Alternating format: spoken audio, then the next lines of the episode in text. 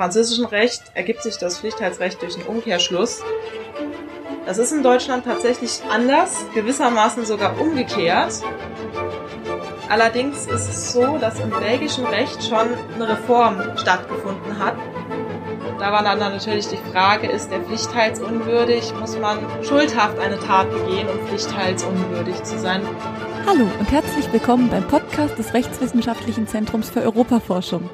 Mein Name ist Anne Sauder und heute spreche ich mit der Diplomjuristin Viola Kottweis. Frau Kottweis ist wissenschaftliche Mitarbeiterin am Lehrstuhl für französisches Zivilrecht an der Universität des Saarlandes und wenn sie nicht gerade dabei hilft, neue Juristinnen und Juristen auszubilden, arbeitet sie an einer Dissertation über das Erbrecht in verschiedenen Ländern. Genauer gesagt schaut sie sich an, wie der Pflichtteil jeweils in Deutschland, Österreich, Frankreich und Belgien geregelt ist. Darüber unterhalten wir uns auch jetzt und zunächst einmal wollte ich natürlich von Frau Kottweis wissen, worum es sich beim Pflichtteil denn überhaupt handelt. Also vereinfacht gesagt ist der Pflichtteil der grundsätzlich unentziehbare Anteil der Pflichtteilsberechtigten an der Erbmasse, der ihnen alleine aufgrund der engen familiären Beziehungen zum Erblasser zuteil wird. Grundsätzlich unentziehbar bereits deshalb, weil der Erblasser nur in sehr wenigen eingeschränkten Fällen überhaupt die Möglichkeit hat, die Pflichtteilsberechtigten von ihrem Pflichtteil auszuschließen. Das sind in Deutschland zum Beispiel die Fälle der Erbunwürdigkeit, Pflichtteilsunwürdigkeit und Pflichtteilsentziehung. Also das sind zum Beispiel so schwere Verfehlungen gegen den Erblasser oder eben eine nahestehende Person. Und wie dieser Pflichtteil ausgestaltet ist, hängt von der jeweiligen nationalen Rechtsordnung ab. Während der französische Pflichtteil ein materielles Noterbrecht ist, also der Pflichtteilsberechtigte mit Eintritt des Erbfalls eben seinen Pflichtteil erhält, wie in Deutschland einen gesetzlichen Erbteil, so steht ihm im deutschen Recht nur ein schuldrechtlicher Anspruch gegen die Erben zu. Was bedeutet das jetzt? Also was ist da genau der Unterschied? Also im französischen Recht oder auch im belgischen Recht ist es so, dass der Pflichtteilsberechtigte mit Eintritt des Erbteils Kraftgesetzes seinen Pflichtteil erhält. Also wie im mhm. deutschen Recht, wenn man das vergleichen möchte, wie die Universalsukzession von einem gesetzlichen Erben nach Paragraph 1922 BGB. Nach Paragraph 1922 Absatz 1 mit dem Tode einer Person, Erbfall, geht deren Vermögen, Erbschaft als Ganzes auf eine oder mehrere andere Personen über. Das heißt, das Vermögen geht dann eben im französischen Recht beim Pflichtteil mit dem Tod schon auf die Pflichtteilsberechtigten über in Höhe ihres Anteils. Es geht also nur auf Personen über, das heißt nicht auf den Staat, richtig? Genau. Also sofern es andere Personen gibt, also das Erbrecht des Staates kommt dann eben nur in Betracht, wenn es absolut niemanden gibt, der da verwandt wäre oder imstande wäre, überhaupt das Erbe anzutreten. Mhm. Und das Erbrecht ist bei uns im BGB verankert. Ja, genau. Also im deutschen Recht ist der Pflichtteil im Abschnitt 5 im Buch 5 Erbrecht geregelt und das beginnt eben mit dem Paragraphen 2303 mit den Pflichtteilsberechtigten. Das ist eben auch im deutschen Recht tatsächlich eine Besonderheit. Im französischen Code Civil zum Beispiel ist der Pflichtteil ab den Artikel 912 geregelt. Das ist im Livre 3 des différentes manières dont on acquiert la propriété. Das heißt, das Buch 3 über die verschiedenen Arten Eigentum zu erwerben. Und da befindet sich das Pflichtteilsrecht eben im Abschnitt zu den Liberalité. Das sind die sogenannten Freigebigkeiten. Das entspricht im Großen und Ganzen den Schenkungen, die ein Erblasser machen kann. Das deckt sich eben auch mit dem Gedanken, dass das französische Pflichtteilsrecht eine Einschränkung ist dieser Freigebigkeiten. Im französischen Recht ergibt sich das Pflichtteilsrecht durch einen Umkehrschluss, nämlich dass der Erblasser nur über einen gewissen Teil seines Vermögens überhaupt frei verfügen kann. Der restliche Teil seines Vermögens ist eben diesen Pflichtteilsberechtigten von Gesetzes wegen schon vorbehalten. Ist das in Deutschland dann anders? Das ist in Deutschland tatsächlich anders, gewissermaßen sogar umgekehrt. Denn im französischen Recht, wie gesagt, ein fester Anteil ist immer den Pflichtteilsberechtigten vorbehalten, den sie Kraft Gesetzes eben mit Erbfall erhalten. In Deutschland ist es so, dass der Pflichtteilsberechtigte nur einen schuldrechtlichen Anspruch in Höhe seines Pflichtteilsrechts gegen die Erben hat. Das heißt, da ist kein Anteil am Vermögen überhaupt für denjenigen vorbehalten, sondern er bekommt nur diesen schuldrechtlichen Anspruch in Höhe seines Pflichtteilsrechts. Also hat in Frankreich der Pflichtteilsberechtigte ein Recht am Besitz und in Deutschland nicht. Genau. Also am Eigentum, um es sozusagen, also im französischen Recht erhält er dann eben Kraftgesetzes das Eigentum an den Vermögensgegenständen. Und in Deutschland, ja, bekommt er quasi nur eine Geldzahlung, auf die er eben nur einen schuldrechtlichen Anspruch hat. Also ich habe dazu mal ein ganz gutes Zitat gelesen, dass sich eben in den Systemen des Noterbrechts der Pflichtheitsberechtigte sich in einer Festung befindet und sich gegen die anderen eingesetzten Erben wehrt und im deutschen Recht ist das genau umgekehrt. Da wehren sich die eingesetzten Erben eben gegen den Pflichtteilsberechtigten, der außerhalb dieser Festung steht. Und in Belgien, da gibt's ja auch ein Code Zivil. Genau, also unter napoleonischem Einfluss wurde der Code Zivil dann auch von Frankreich nach Belgien und Luxemburg getragen. Und dementsprechend wurde dieser Code Zivil in Belgien dann auch weitergeführt. Auch im belgischen Code Zivil findet sich der Pflichtteil eben dann entsprechend in den Artikel 912 folgende. Und da ist es aber so, dass der übergeordnete Abschnitt da der Schenkung unter Lebenden und den Testamenten gewidmet ist. Also auch wieder der Pflichtteil als feste Einschränkung dessen, was der Erblasser dann eben noch frei weggeben kann an andere Personen. Also sind sich das belgische und das französische Recht im Pflichtteil relativ ähnlich. Ja, im Großen und Ganzen schon. Allerdings ist es so, dass im belgischen Recht schon eine Reform stattgefunden hat. Das war durch das Gesetz vom 31. Juli 2017. Und dementsprechend gibt es da inzwischen doch schon einige Divergenzen zwischen Belgien und Frankreich. Was war denn diese Reform? Was ist da passiert? Also diese Reform hat zunächst einmal dafür gesorgt, dass die Höhe der jeweiligen Pflichtteile in Belgien und Frankreich sich inzwischen unterscheiden. In Belgien ist die Höhe des Pflichtteils jetzt inzwischen nach dieser Reform immer die Hälfte des gesamten Vermögens des Erblassers, unabhängig von der Anzahl der Nachkommen. Das heißt, die Hälfte dieses Vermögens wird dann unter den Nachkommen des Erblassers aufgeteilt. In Frankreich ist das kein starres System. Da ist es noch so, wie es in Belgien vor dieser Reform war. Nämlich ist danach gemäß Artikel 913 Code Zivil, also das wird das Pflichtheitsrecht im Wege eines Umkehrschlusses ermittelt. Da ist nämlich geregelt die sogenannte Quotité disponible. Das bedeutet der Anteil des Vermögens, über das der Erblasser noch verfügen kann. Also der quasi noch nicht für die Pflichtheitsberechtigten reserviert ist. Und diese Quotité disponible beträgt in Frankreich bei einem Kind die Hälfte das heißt, wenn der Erblasser ein Kind hat, kann er noch über die Hälfte seines Vermögens frei verfügen. Wenn der Erblasser zwei Kinder hat, kann er nur noch über ein Drittel frei verfügen. Und wenn er drei Kinder hat oder mehr, dann kann er nur noch über ein Viertel seines Vermögens frei verfügen. Das heißt, es werden dann bei zwei Kindern zwei Drittel Vermögen unter den Kindern aufgeteilt und bei drei Kindern dann eben diese drei Viertel, die dann reserviert sind für die Kinder. Na, das klingt ja schon ziemlich starr. Und in Belgien ist es jetzt noch starrer? Ja, genau, eben weil es immer die Hälfte ist. Das heißt, egal ob der Erblasser ein Kind hat, vier Kinder oder acht Kinder, diese Kinder müssen immer die eine Hälfte unter sich aufteilen. Welchem Gedanken folgt das, dass man das jetzt so formalisiert hat? Also das kann man tatsächlich damit begründen, dass eben auch bei diesen Familien ein Lebenswandel auch stattgefunden hat. Heutzutage, also man sieht es natürlich auch an den durchschnittlichen Zahlen, also im Schnitt haben Familien zwei Kinder das heißt, es kommt eben seltener vor als früher, dass es wirklich große Familien gibt, wo es wirklich fünf, sechs Kinder oder mehr gibt. Und dementsprechend ist insoweit halt das Bedürfnis, für diese Kinder einen höheren Teil des Vermögens zu reservieren, einfach weggefallen. Also wollte man in Belgien dem Erblasser oder der Erblasserin mehr Freiheiten geben durch dieses starre Konstrukt. Genau, man wollte eben, ja, natürlich auch so ein bisschen diese bestehende Unsicherheit beseitigen und insoweit eben dem Erblasser auch eine größere Testierfreiheit zugestehen, einfach weil auch innerhalb Europas jetzt so zu erkennen ist, dass die Systeme alle dazu tendieren, mehr Testierfreiheit zuzugestehen als früher. Gibt es denn den Pflichtteil in allen Teilen Europas? Also Stand heute, 4. Januar, ähm, in den kontinentaleuropäischen Rechtsordnungen ja. Was man da wirklich als äh, Besonderheit nennen konnte, also Europa, ja, innerhalb der EU, inzwischen nicht mehr mit dem Brexit, aber da war Großbritannien eben die große Besonderheit. Denn Großbritannien oder auch generell die angelsächsischen Rechtsordnungen haben kein Pflichtteilsrecht. Also da gab es tatsächlich die Möglichkeiten, dass man seine Nachkommen komplett von der Erbfolge ausschließen konnte. Da gab es quasi eine absolute Testierfreiheit teilweise.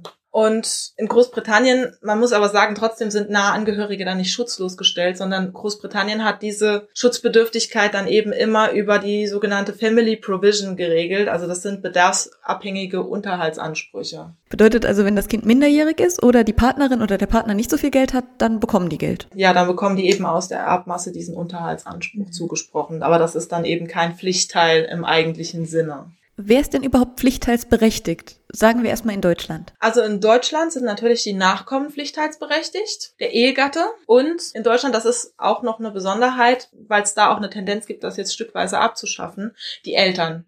Also wenn es keine Nachkommen gibt, dann steht den Eltern ein Pflichtteil zu. Und wenn es Nachkommen gibt, nicht dann nicht, weil dann eben quasi die Nachkommen die Eltern des Erblassers von dieser Pflichtteilsberechtigung ausschließen. Also das bedeutet, in Deutschland sind die Eltern bis zu einem gewissen Punkt pflichtteilsberechtigt. Wie sieht das in Frankreich aus? In Frankreich wurde das tatsächlich abgeschafft schon. Also in Frankreich mhm. gibt es keinen Pflichtteil der Eltern mehr. Frankreich geht hier inzwischen einen anderen Weg, was diesen Elternpflichtteil angeht. Also abgeschafft wurde es schon in Frankreich und in Belgien. Ersetzt wurde der Pflichtteil aber auf unterschiedliche Art und Weise. Im französischen Recht wurde geregelt, dass den Eltern ein Rückfallrecht bezüglich Geschenken zusteht, die sie ihren verstorbenen Nachkommen gemacht haben.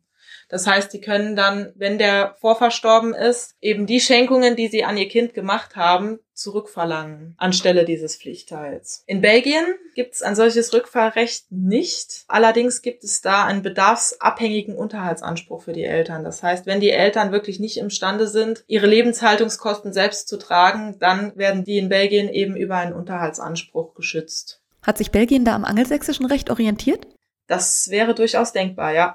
Gab es diese Regelung in Belgien schon von Anfang an oder ist das eine eher neue Entwicklung? Also Unterhaltsansprüche generell kannte das belgische Recht natürlich auch vor dieser Erbrechtsreform.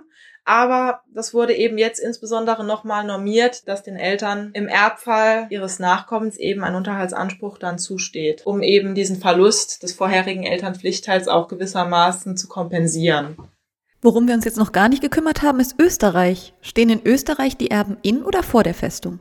In Österreich ist es mit dem deutschen Recht vergleichbar. Also eigentlich ist das deutsche Recht tatsächlich eher mit dem österreichischen Recht vergleichbar. Denn die Verfasser des BGB haben sich da sehr stark am österreichischen allgemeinen bürgerlichen Gesetzbuch orientiert. Und da war es tatsächlich so, dass im österreichischen Recht eben auch das römische Recht übernommen wurde mit dieser Legitima, mit diesem Erbteil. Allerdings galt schon vor dem allgemeinen bürgerlichen Gesetzbuch in Österreich das Pflichtheitsrecht nur als schuldrechtlicher Anspruch gegen die Erbmasse. Das wird dann eben mit dem ABGB dann auch kodifiziert. Und das wird dann eben auch in Deutschland mit aufgenommen, um das eben im BGB zu verankern. Und habe ich das richtig verstanden, dass sich das BGB und das ABGB beide am römischen Recht orientieren? Ja, also das ist bei allen kontinentaleuropäischen Rechtsordnungen so, dass das römische Recht dann natürlich auch einen wichtigen Einfluss hat. Das wird natürlich teilweise unterschiedlich ausgelegt und auch die gewohnheitsrechtlichen Einflüsse sind natürlich unterschiedliche. Das Noterbenrecht geht eben im Wesentlichen auf das römische Recht zurück. Also bereits im römischen Recht gab es die Testierfreiheit, aber im Laufe der Zeit entwickelten sich eben gewisse Schutzmechanismen, um die Nachkommen des Erblassers auch zu schützen. So war bereits früh auch ein Erbteil für die Abkömmlinge des Erblassers reserviert. Das wurde eben auch von Justinian im 6. Jahrhundert nach Christus nochmal kodifiziert. Aber natürlich gab es dann auch die gewohnheitsrechtlichen Einflüsse, zum Beispiel in Frankreich die Coutume de la Prévôté et Vicomté de Paris. Also es war die Regel, dass Testamente ohne Erbeinsetzung vorherrschend waren tatsächlich da kam eben der Grundgedanke mit rein, dass die Erbeinsetzung nicht das Werk des Menschen, sondern Gottes ist. Also dass quasi die Nachkommen als Werk Gottes da schon ihr Erbrecht erhalten haben. Das heißt, Erben waren immer die nächsten Verwandten und der Erblasser konnte sonst nur Vermächtnisse aussetzen, das heißt gewisse Vermögensgegenstände anderen Personen zuwenden. Also habe ich das richtig verstanden, dass es ursprünglich in Frankreich eigentlich gar kein Erbrecht gab? Ja, also es war so, dass diese Erbeinsetzung quasi schon vorher feststand mhm. einfach mit diesem Gewohnheitsrecht und dieser Grundgedanke mit diesen Freigebigkeiten aufkam, nämlich dass einfach ein fester Bestandteil immer für die Erben bleibt und der Erblasser eben nur gewisse Freigebigkeiten anderen Personen zuwenden kann. Das war vor dem Code Zivil. Ja, und das wurde dann eben auch im Code Zivil wieder so aufgenommen. Und wie war es in Deutschland? Gab es da vor dem BGB ein Erbrecht? Ja, aber dadurch, dass Deutschland vor dem BGB ganz viele Partikularrechtsordnungen hatte, war das natürlich überall unterschiedlich geregelt, was da mit dem Pflichtheitsrecht war. Linksrheinisch galt dann natürlich auch der Code Zivil, das heißt, Teile Deutschlands hatten natürlich auch dieses materielle Noterbenrecht. Andere hingegen hatten teilweise Rechtsordnung angelehnt ans Angelsächsische, teilweise aber auch in Richtung Österreich schon diesen schuldrechtlichen Anspruch. Also da war Deutschland eben vor dem BGB ziemlich zerstückelt und dementsprechend ist es da eben schwierig, weil man eben da auch sagt, in Deutschland gab es eben alles, was es in den anderen Staaten gab, irgendwo ein Stück weit dann. Und dann hat man sich mit dem BGB halt einfach an Österreich orientiert. Genau, im Hinblick auf das Erbrecht hat man da eben das österreichische allgemeine Gesetzbuch so ein bisschen als Vorbild genommen. Man hatte natürlich auch den Eindruck des französischen Rechts mit diesem doch sehr starken Schutz der nahen Familienangehörigkeiten. Man hatte eben aber auch das Vorbild des englischen Rechts, wo es eben auch zu diesem Zeitpunkt schon gar keinen Schutz für Familienangehörige gab, außer eben den Unterhaltsansprüchen. Und da hat man sich dann eben so diesen Mittelweg des österreichischen Rechts als Vorbild genommen. Da fragt sich natürlich auch, die Menschen werden immer älter und sterben in vielen Fällen hoffentlich erst, wenn ihre Kinder erwachsen sind. Hat diese historische Entwicklung irgendeinen Einfluss auf das Pflichtteilsrecht? Das wurde tatsächlich als Hauptargument angeführt in der Reformdiskussion des Pflichtteilsrechts, die auch Anfang der 2000er in Deutschland aufkam, weil man eben gesagt hat, ja, das war, das Pflichtteilsrecht ist tatsächlich seit 1900 in den Grundzügen unangetastet geblieben. Und da sagt man ja, inzwischen ist das Bedürfnis vielleicht ein Stück weit entfallen, weil der Erbfall erst eintritt, wenn die Kinder sich selbst schon eine eigene Vermögensgrundlage geschaffen haben. Allerdings muss man auch da sagen, also das Durchschnittsalter der Menschen, das Durchschnittssterbealter, hat sich seither ein wenig wenig erhöht. Allerdings hat sich auch die Zeit, bis jemand wirklich selbstständig ist, inzwischen nicht unerheblich erhöht. Ich meine, früher war es tatsächlich so, Anfang des 19. Jahrhunderts, dass teilweise Personen mit 16 Jahren schon auf eigenen Füßen standen und eben sich eine eigene Lebensgrundlage geschaffen hatten und teilweise schon eine Familie gründeten. Und dementsprechend muss man sagen, dass es da zwar mit Sicherheit eine Verschiebung gab, aber dass die eben auch vielleicht ohne Einfluss auf das Pflichtteilsrecht und auf den Eintritt des Erbfalls geblieben ist. Also hat man dann in dieser Diskussion beschlossen, das Pflichtteilsrecht aufgrund dessen weiter unangetastet zu lassen? Das einerseits.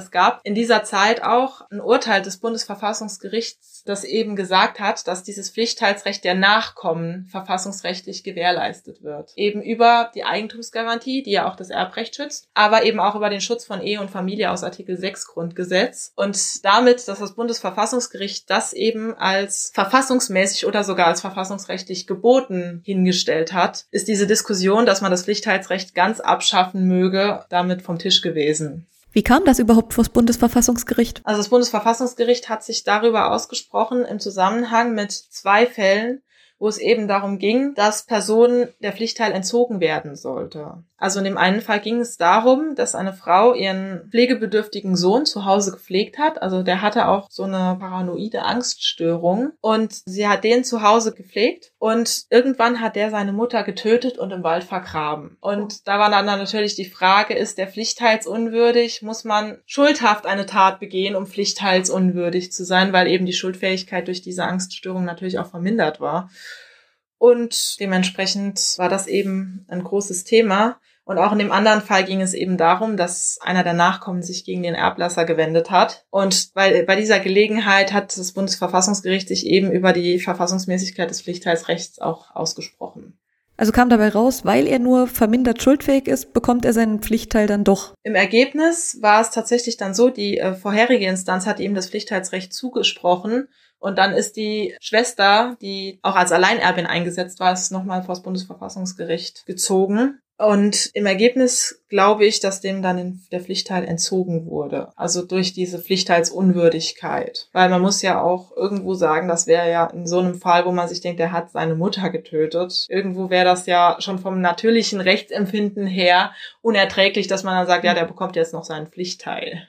Auch wenn er vielleicht nicht wusste, was er tat ist es halt trotzdem irgendwo eine schwierige Konstellation, würde ich sagen. Also da klingt ja dann auch schon raus, dass es eigentlich in allen Rechten so ist, dass nicht immer jeder seinen Pflichtteil bekommt. Also es gibt eben die Erbunwürdigkeit, gibt es eben auch in Frankreich und in Belgien. Und wie gesagt, das sind dann eben immer so diese krassen Ausnahmefälle, wo sich einer der Erben oder einer der Pflichtteilsberechtigten gegen den Erblasser wendet und eben teilweise Körperverletzungsdelikte gegen diesen begeht oder auch Tötungsdelikte. Und wenn ich jetzt meine Erben enterben möchte oder ihnen zumindest möglichst wenig geben möchte, wir sind ja hier in Europa, dann gibt es ja bestimmt auch die Möglichkeit, einfach irgendwo anders hinzugehen und da sein Testament dann zu schreiben? Ja, diese Möglichkeit gibt es. Sie spielen damit Sicherheit auf die EU-Erbverordnung an, also die erbrechtliche Verordnung der Europäischen ja. Union. Ja, also die gibt es natürlich, dass man dann quasi im Wege einer Rechtswahl das Pflichtteilsrecht ausschließen kann. Also das ist tatsächlich auch ein interessanter Fall gewesen die letzten Jahre. Also insbesondere in Frankreich war das sehr relevant, weil da der Musiker Johnny Halliday verstorben ist. Und da war es auch tatsächlich so, dass der in seinem Testament nur seiner Frau sein gesamtes Vermögen vermacht hat und dagegen haben sich dann beide Kinder gewehrt. Das war eben auch so eine Streitigkeit, wo dann fraglich war, kommt das angelsächsische Recht zur Anwendung, wo eben gar kein Pflichtteil existiert, oder kommt das französische Recht zur Anwendung, wo den Kindern hier hier in dem Fall bei zwei Kindern zwei Drittel des Vermögens zugestanden hätten. Und wie war es dann letztendlich? Also letztendlich kam es da nicht zu einer gerichtlichen Entscheidung. Es wurde dann Juli letzten Jahres von den Anwälten der Ehefrau erklärt, die Familie habe sich jetzt versöhnt, es gäbe eine endgültige Einigung. Und wie die aber genau aussieht, darüber wurde dann keine Aussage getroffen.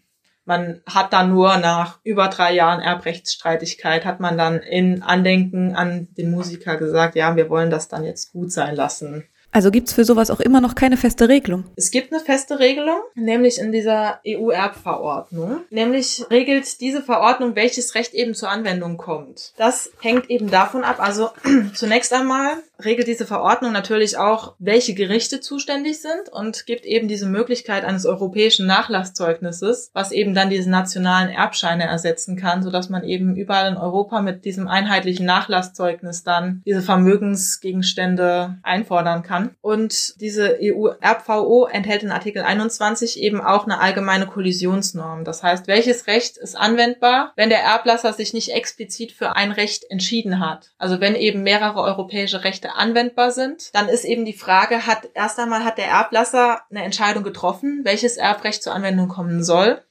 Und wenn er eben keine Entscheidung diesbezüglich getroffen hat, dann ist eben diese Kollisionsnorm anzuwenden. Ab wann wird das wichtig? Also das kommt eben darauf an. Zunächst einmal ist das wichtig, wenn der Erblasser mehrere Nationalitäten hat und dann eben auch, wenn er seinen Wohnsitz in mehreren europäischen Staaten hat oder was eben auch ein häufiger Fall ist, dass er sein Vermögen in mehreren europäischen Staaten hat. Das heißt, wenn man zum Beispiel jetzt noch ein Ferienhaus irgendwo in Frankreich hat, selbst aber in Deutschland wohnt, vielleicht nochmal eine unterschiedliche Staatsangehörigkeit hat, dann ist natürlich die Frage, fällt dann der Nachlass in Deutschland unter deutsches Erbrecht, der in Frankreich unter das französische Erbrecht? Das würde ja dann auch zu extrem komplizierten Konstellationen führen und deswegen ist hier eben dann diese Kollisionsnorm heranzuziehen. Okay, also wie ist das dann ganz praktisch? Nehmen wir an, ich habe ein Ferienhaus in Frankreich und das ist 300.000 Euro wert. Ich selber lebe aber in Deutschland und ich habe einen Sohn und eine Tochter. Und jetzt möchte ich nur meiner Tochter was vererben. Was muss ich tun? Mhm. Da ist es eben maßgeblich, sofern eben nichts anderes vorgesehen ist, also hier mit der allgemeinen Kollisionsnorm, mit diesem Artikel 21 EU-RVO, unterliegt die gesamte Rechtsnachfolge von Todes wegen dem Recht des Staates, in dem der Erblasser am Zeitpunkt seines Todes seinen gewöhnlichen Aufenthalt hatte. Das heißt, wenn Sie dann eben in Deutschland leben, dann kommt natürlich auch das deutsche Erbrecht zur Anwendung. Das heißt, Ihr Sohn, den Sie enterben möchten, könnte dann eben auch nur den deutschen Pflichtteil verlangen. Ist der in Deutschland höher oder niedriger als in Frankreich? Deutlich niedriger. In Frankreich ist es ja so, bei, bei zwei Kindern, dann wäre das zwei Drittel des Vermögens. Das heißt, der Pflichtteil beträgt für jedes Kind ein Drittel. Und in Deutschland ist der Pflichtteil immer die Hälfte des gesetzlichen Erbteils. Das heißt, wenn sie jetzt nicht verheiratet wären, das heißt, wir müssten eben keinen Ehepartner mit einrechnen, der dann noch ein gesetzliches Erbrecht hätte, dann hätten die Kinder eben jeweils als gesetzliches Erbrecht die Hälfte ihres Vermögens und damit als Pflichtteil bleibt dann nur noch ein Viertel. Und wenn es einen Ehepartner gibt? Dann ist es so beim gesetzlichen Güterstand der Zugewinngemeinschaft, was ja der Regelfall jetzt ist, dann gehen wir mal davon aus, dass der normalerweise die Hälfte hat neben den Kindern ist es so mit dem Ehegattenerbrecht. Gemäß Paragraph 1931 BGB Gesetzliches Erbrecht des Ehegatten ist der überlebende Ehegatte des Erblassers neben Verwandten der ersten Ordnung zu einem Viertel als gesetzlicher Erbe berufen. Erben der ersten Ordnung, das sind eben typischerweise Nachkommen. Und bei der Zugewinngemeinschaft ist es so, dass man diesen Erbteil erhöhen kann. Das ist im Paragraphen 1371 BGB geregelt. Wenn der Güterstand nämlich durch Tod eines Ehegatten beendet wird, so wird der Ausgleich des Zugewinns im Todesfall dadurch verwirklicht, dass sich der gesetzliche Erbteil des überlebenden Ehegatten um ein Viertel der Erbschaft erhöht. Das heißt, man hätte dann eben den gesetzlichen Erbteil aus 1931 BGB, dieses Viertel, das dann eben bei der Zugewinngemeinschaft noch um ein Viertel erhöht wird gemäß Paragraph 1371 BGB. Was gibt's für andere Möglichkeiten als die Zugewinngemeinschaft? Gütertrennung. Da behält der Ehegatte eben in jedem Fall dieses Viertel, das in Paragraph 1931 BGB geregelt ist. Oder Gütergemeinschaft, wo eben alles innerhalb der Ehe beiden gehört, wobei das eben doch schon eher der Ausnahmefall in Deutschland ist. Und wie ist es in Frankreich mit den Ehegatten? Bekommen die da auch was? In Frankreich ist es ein bisschen verworrener tatsächlich als in Deutschland, weil in Frankreich äh, ist der wesentliche Unterschied, dass in Frankreich der gesetzliche Güterstand bereits ein anderer ist. In Frankreich ist der gesetzliche Güterstand nämlich die Gütergemeinschaft. Das heißt, da bekommt der, der Ehegatte im Todesfall sowieso schon die Hälfte an diesem Gesamthandseigentum. Und dann gibt es eben als Pflichtteil unterschiedliche Konstellationen, dass er eben einen gewissen Anteil als Eigentum bekommt oder eben die Nutzung, wenn es insbesondere um gemeinsam genutztes Wohnhaus geht, dann ist es eben auch möglich, dass da der Ehegatte ein Nutzungsrecht an diesem Wohnhaus als Pflichtteil zugewendet bekommt. Also in Frankreich ist die Regel die Gütergemeinschaft und in Deutschland die Zugewinngemeinschaft. Ja, genau. Bei all diesen historisch gewachsenen Unterschieden leben wir ja aber trotzdem in einem geeinten Europa und das bedeutet unter anderem auch, dass Menschen Besitz an vielen verschiedenen Orten haben. Wenn ich jetzt also vererben möchte, brauche ich dann auch die Anwälte und Anwältinnen der jeweiligen Länder? Oder wäre es nicht vielleicht sogar besser, wenn es ein geeintes europäisches Erbrecht gäbe? Also, das ist natürlich eine gute Frage. Natürlich wäre es einfacher, wenn man dann ein, ein einheitliches Erbrecht für Europa hätte. Das, die Schwierigkeit da ist allerdings schon mit dieser, mit diesem Spannungsverhältnis eben zwischen den verschiedenen Staaten, mit diesem Noterbrecht und diesem schuldrechtlichen Anspruch, den man in Deutschland hat oder in Österreich. Da ist es nat natürlich schwierig, da irgendwie einen gemeinsamen Nenner zu finden. Denn die Systeme, wie wir eben schon gesehen haben, funktionieren komplett unterschiedlich. Nicht nur was die Beträge angeht oder den Anteil, den der jeweilige Pflichtteilsberechtigte erhält, sondern eben auch was die Erlangung des Pflichtteils angeht. Einmal Kraft Gesetzes, einmal Geltendmachung des schuldrechtlichen Anspruchs. Und da muss man natürlich sagen, dass es da schon eine erhebliche Vereinfachung gab, dadurch, dass diese Erbrechtsverordnung die gerichtliche Zuständigkeit regelt, aber auch dieses europäische Nachlasszeugnis und dass eben auch Klarheit geschaffen wurde, welches Erbrecht überhaupt anwendbar ist. Darüber hinaus allerdings sind die nationalen Rechtsordnungen schon extrem divergent und natürlich ist es so, wenn man im Ausland irgendwo einen Rechtsstreit anstrebt, ist es so, dass man in aller Regel mit den ausländischen Juristen dort vor Ort besser beraten ist. Denn Juristen sind zunächst einmal immer Experten für ihre eigene Rechtsordnung. Und da ist es eben dann, wenn das ausländische Recht anwendbar ist, natürlich dann auch empfehlenswert, dass man sich mit einem ausländischen Juristen dann da zusammensetzt. Natürlich gibt es auch da viele Großkanzleien inzwischen, die international vernetzt sind und dementsprechend die Kommunikation dann über diese Vernetzungen erleichtert wird. Dadurch, dass man eben auch diese Unklarheiten schon über die RVO auflösen kann, besteht nicht unbedingt ein Bedürfnis dafür, ein einheitliches europäisches Erbrecht einzuführen. Es wäre natürlich im Sinne der europäischen Rechtsvereinheitlichung immer wünschenswert, aber da wäre es, denke ich, eher empfehlenswert, dass man dann Mindestvorgaben innerhalb Europas macht für den Schutz der Nachkommen, dass man quasi so einen kleinsten gemeinsamen Nenner finden könnte. Den gibt es bisher nicht, wie gesagt, weil das eben auch in jedem Staat eine andere historische Entwicklung hat. Ist es so, dass dieses Erbrecht im Gegensatz zu den Materien, die das Europarecht im Moment regelt, das ist ja zum Beispiel Verbraucherrecht, wenn wir uns das anschauen, Emissionsschutzrecht, äh, mit Reiseverträgen, das sind eben alles Materien, die jetzt innerhalb der letzten Jahre besonders akut wurden. Also wo man wirklich ein Regelungsbedürfnis hatte, was es vorher nicht gab. Und beim Erbrecht, das ist eben anders. Das Erbrecht, dieses Bedürfnis dafür, das gibt es eben schon seit Menschen angefangen haben, sich Eigentum zu verschaffen.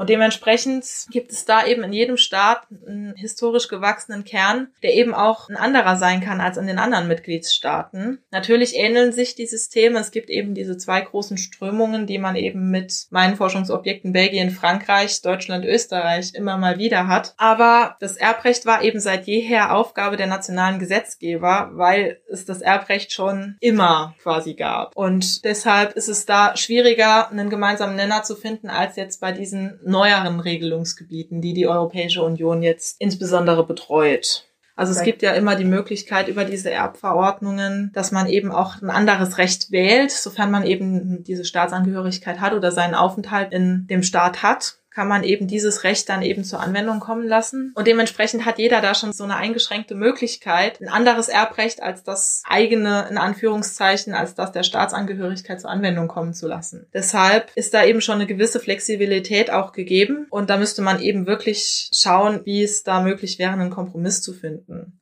Natürlich könnte man sich eventuell auch vorstellen, dass man so ein europäisches Erbrecht als Optionsmodell neben die nationalen Rechtsordnungen stellt, wie es zum Beispiel bei dem deutsch-französischen Wahlgüterstand ist wo ja auch neben den nationalen Güterständen ein Wahlgüterstand geschaffen wurde, den man dann aber explizit für anwendbar erklären muss auf seinen eigenen Fall. Und da wäre allerdings auch wieder die Frage, dann wäre dieses Optionsmodell quasi wahrscheinlich eine teilweise Übernahme eines oder mehrerer nationaler Systeme wo man dann eben sagen kann, dass die dann wahrscheinlich teilweise sowieso schon zur Anwendung gelangt wären.